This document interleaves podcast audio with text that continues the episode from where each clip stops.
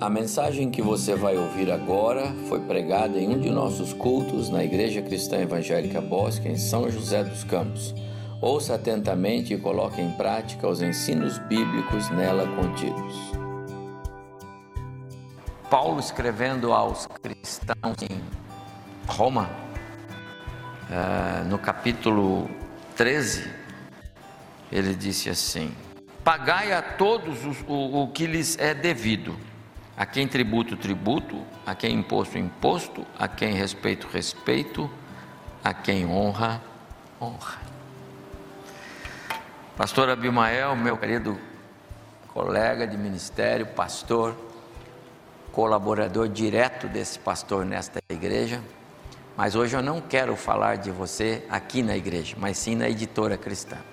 No seu dia aqui, você vai falar de você aqui na igreja e da bênção que a igreja é para você e do quanto você tem sido útil para Deus aqui. Mas hoje eu quero dizer a você, meu querido pastor, que eu sou muito grato a Deus pela sua vida e porque esta semana, no dia 3, ele completou 13 anos aqui conosco. A editora é, é muito abençoada pela sua vida, meu prezado irmão que veio para assumir a direção geral da nossa editora eh, e o fez com louvor. E eu não poderia deixar de significar isto aqui. Há 13 anos, com todo o esforço que nós tínhamos com a equipe que trabalhava aqui na nossa editora, e eu já estou há mais tempo lá, eu, eu vejo que nós caminhávamos mas com a chegada do pastor Abimael, a editora teve um impulso extraordinário. Deus tem usado muito este homem, usou ao longo desses 13 anos e haverá de continuar usando, quantos anos ainda o Senhor o tiver aqui, mas para um, um avanço, um impulso tremendo na vida da nossa editora. E eu preciso dizer isso com gratidão pela sua vida. Eu estive presente na sua Aliás, eu participei da sua vinda, estive presente na sua chegada, acompanhei você, Sirene e Aline, nas primeiras moradias por aqui, buscando um bom lugar para vocês morarem. E, e tenho alegria de tê-los aqui conosco como família. Isso é muito importante.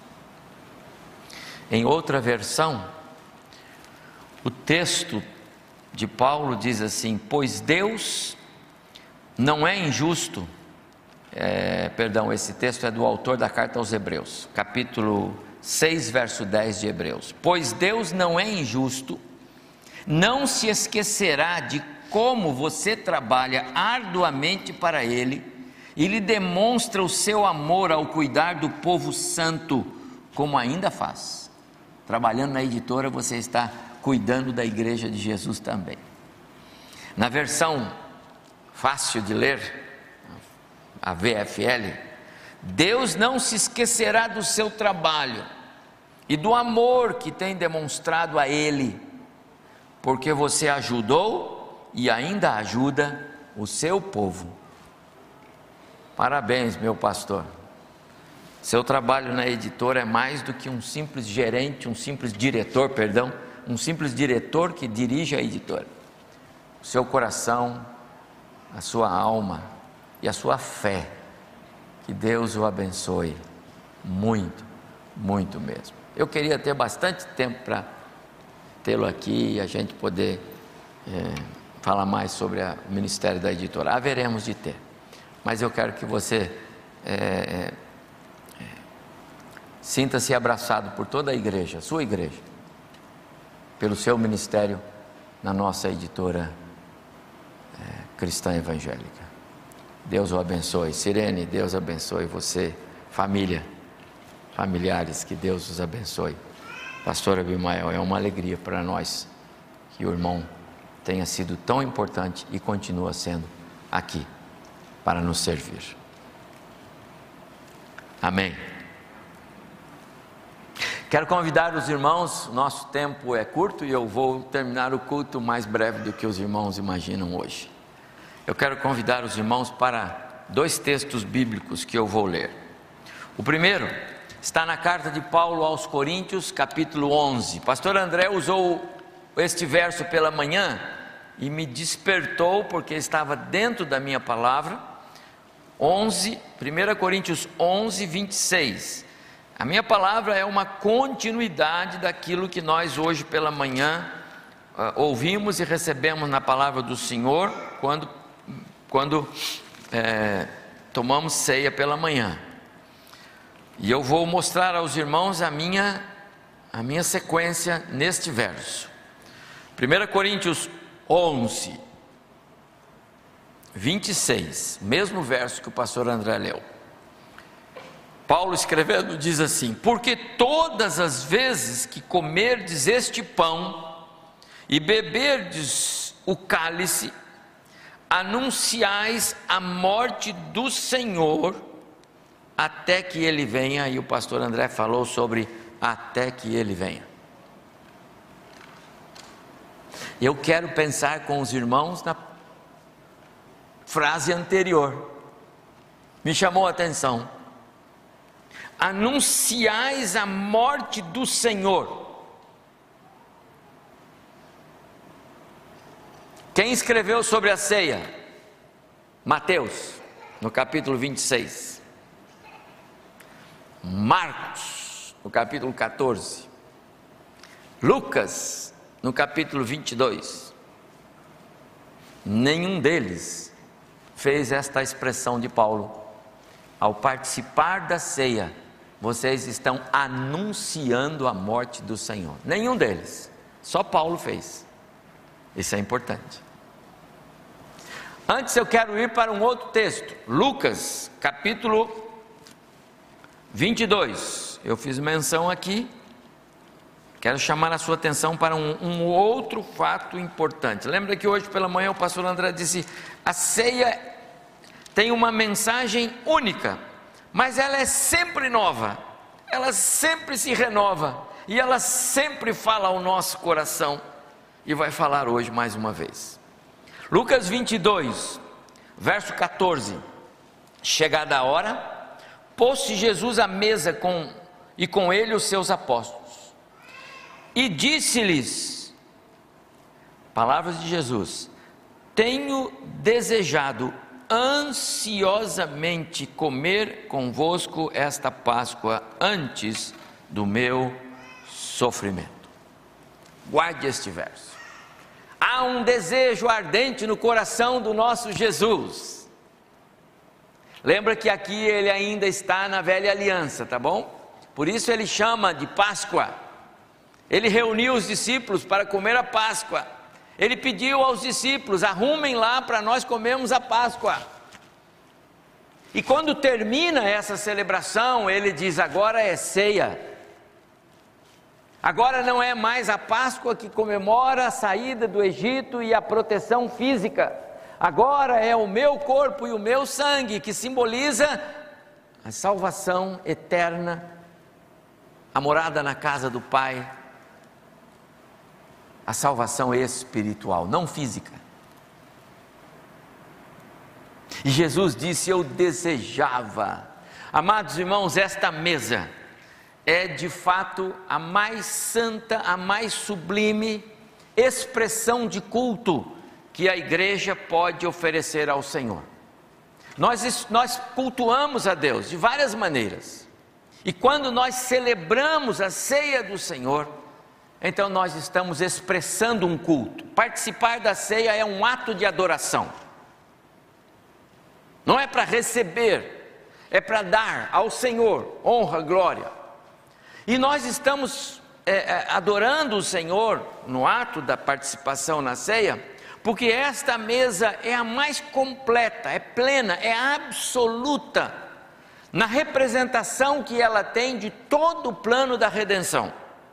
Nesta ceia está simbolizado o, o, a encarnação de Cristo, a morte de Cristo e a ressurreição de Cristo. E essas três dimensões da vida, ministério de Cristo, elas são para nós os, elas com, compreendem para nós os alicerces, os, os pilares da nossa fé. Esta mesa que fala de encarnação, morte e ressurreição, ela fala, como eu disse aos irmãos de culto, ela fala sobre o amor sacrificial. Olhando para esta mesa, eu penso no meu Jesus na cruz do meu lugar. Ela fala sobre comunhão. Ela fala sobre o céu, porque Jesus disse desta hora em diante, lá para os discípulos: Não comerei deste, não beberei deste fruto, até aquele dia em que eu hei de beber novo com vocês no reino de meu Pai. Então, essa mesa, ela nos fala sobre o céu. Esta mesa nos fala sobre misericórdia e graça, porque a misericórdia é Deus não nos dar o que merecíamos e é a morte, pelo contrário, Ele nos, nos nos trata com graça, nos dando o presente da salvação que nós não merecemos. Então, misericórdia e graça. Esta mesa fala de perdão, porque a morte de Cristo no nosso lugar na cruz do Calvário é o perdão de Deus. Esta mesa fala da nossa participação no corpo de Cristo, porque quando eu tomo o cálice, quando eu, eu, eu, eu, eu como o pão, eu estou participando do corpo de Cristo. E, consequentemente, essa mesa fala do nosso testemunho. Porque ao participar da mesa, eu estou dizendo aos meus irmãos, eu estou dizendo a todo mundo que me vê participando desta mesa, eu creio no poder do sangue salvador de Jesus. Olha quanta coisa essa mesa fala para nós. Uma simples mesa, a mesa da nova aliança, a mesa das promessas de um Deus que jamais falha com nenhuma das suas promessas. Por isso tudo, meus amados irmãos, esta mesa é a mesa mais sublime. Os alicerces, a, a, os pilares da nossa fé estão nessa mesa. Encarnação, morte e ressurreição. Sem a encarnação não haveria morte, não haveria como morrer um Jesus que não nasceu. Sem a morte não haveria ressurreição, não haveria como ressuscitar um homem que não morreu. E Paulo, escrevendo aos cristãos em Corinto, uma determinada parte lá no capítulo é, 15, ele disse que é, o, o, o, a nossa pregação só tem sentido se nós considerarmos que a ressurreição de fato aconteceu. Porque senão, a nossa pregação é vã e a fé não existe sem a, o crer nos pilares desta mesa, encarnação, morte e ressurreição, não há o que crer, não há o que pregar, não há razão para ser cristão. Mas no capítulo, mas no verso 20 do capítulo 15 de 1 Coríntios, Paulo escreve assim: "Mas de fato Cristo ressuscitou a ressurreição de Cristo é, assegura a nossa salvação e assegura é, a nossa fé. Por isso, meus amados irmãos, esta mesa é sublime, santa, preciosa. E tenho que dizer uma coisa: ela deve ser desejada. Todo cristão tem o dever de colocar na sua agenda a participação na ceia do Senhor. Eu vou repetir: todo cristão tem de colocar na sua agenda a participação na ceia do Senhor. Hoje era um dia que nós deveríamos ter é, é, lista de espera na, na, na, nas nossas inscrições, porque todos os crentes deveriam desejar a ceia do Senhor. Se assim fosse, estaríamos todos nós sintonizados com Jesus. Lembra? Ele desejou aquele momento. Era tão importante para ele introduzir a ceia. A ceia é tão relevante na história da igreja, que diz o texto que Jesus desejou ansiosamente. E às vezes, meus amados irmãos, eu eu tenho o pressentimento de que, para muitos crentes, é, quando chega na igreja, olha a mesa assim e diz assim: puxa, hoje é ceia. Não é o caso aqui. Mas tem muitos irmãos que nem ligam que o primeiro domingo é o domingo da ceia e ocupam outros afazeres. Mas a ceia deveria ser desejada. É o ato mais sublime da vida de um crente. Foi algo que Cristo instituiu, oferecendo-se a si mesmo naquela cruz. E não tem nada que signifique mais, que simbolize mais a entrega de Cristo na cruz do que esta mesa. Não só por obediência ao mandamento, a ceia é um mandamento. Não só por obediência, mas por desejo, por querer fazer aquilo que agrada o coração do meu Jesus. Sabe, quando você tem vontade de participar da ceia, você está agradando ao seu Jesus. Ceia deve ser um desejo da alma. Quando é? Quando é lembrada, quando é ansiada, desejada pelo crente, nós estamos sintonizados com Jesus, estamos imitando Jesus, estamos na mesma mesmo nível de desejos, porque ele desejou. Nós devemos desejar também. Em segundo lugar, e eu só vou falar esses dois pontos. A ceia é uma proclamação. É uma proclamação solene, sublime, a mais completa, a mais rica, a mais convincente, a mais contundente de todas as proclamações do Evangelho de Jesus. Foi o que Paulo escreveu lá no capítulo 11 da primeira carta aos Coríntios, e o pastor leu hoje pela manhã o final do texto e eu vou ler o começo do texto. 1 Coríntios 11, 26. Todas as vezes que comerdes este pão e beberdes o cálice, anunciais a morte do Senhor até que ele venha. Anunciais a morte do Senhor. Essa adição exclusiva de Paulo é muito importante, amados irmãos. Essa adição é só de Paulo, lembra? Eu falei isso hoje pela manhã aqui, tá bom? Só Paulo escreveu assim. Só Paulo escreveu duas vezes: fazer isso em memória de mim, tá bom? Mateus e Marcos não falam sobre a ceia como memorial desta forma, e Lucas fala uma vez, que Jesus instruiu para que fizessem em memória dele. Mas Paulo duas vezes diz: façam isto, se é bosque, faça isto em memória de mim. Então ceia é memorial.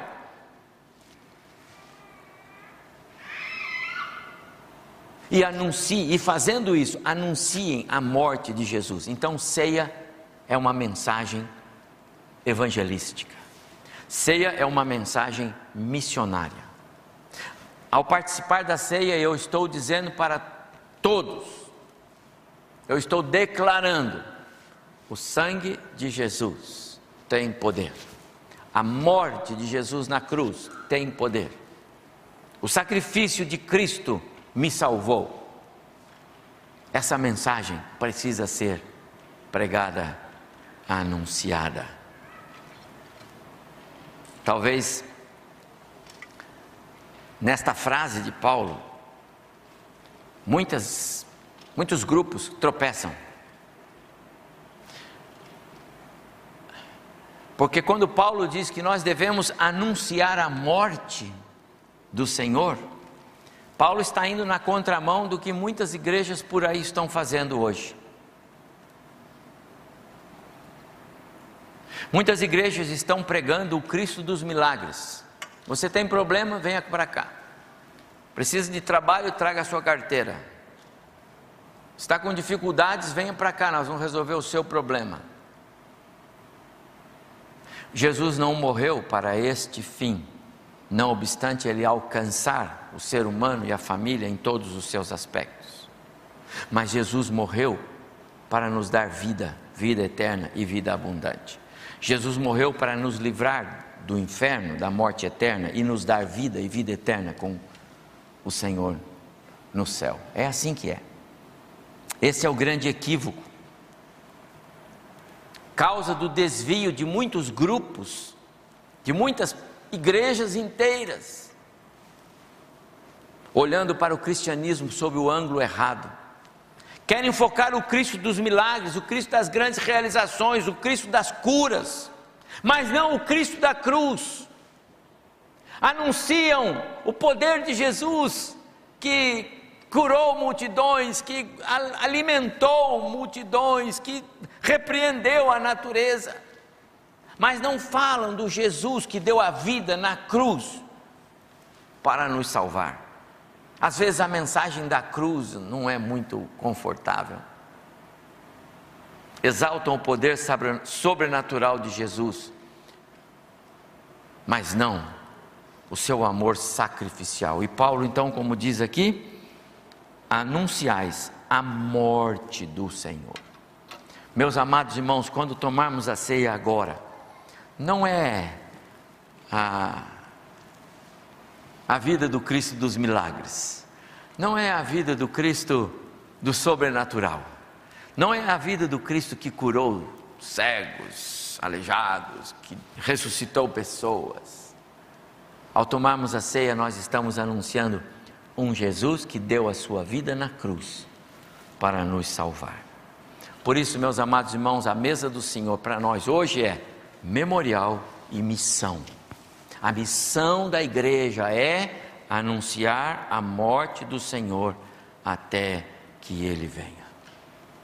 Para muita gente, a sua vida foi de grandes realizações, mas depois que morre, não tem mais efeito. Ao contrário, Jesus, exatamente a sua morte, foi o ápice da sua vida. A sua morte foi o ponto mais alto de tudo que ele fez. Morrer por nós naquela cruz foi o, o maior, a maior realização de Jesus, o maior feito. É isso que nós precisamos anunciar. O Calvário, como extensão do Getsemane, é a mensagem mais contundente que a igreja pode pregar. Que o Senhor nos abençoe.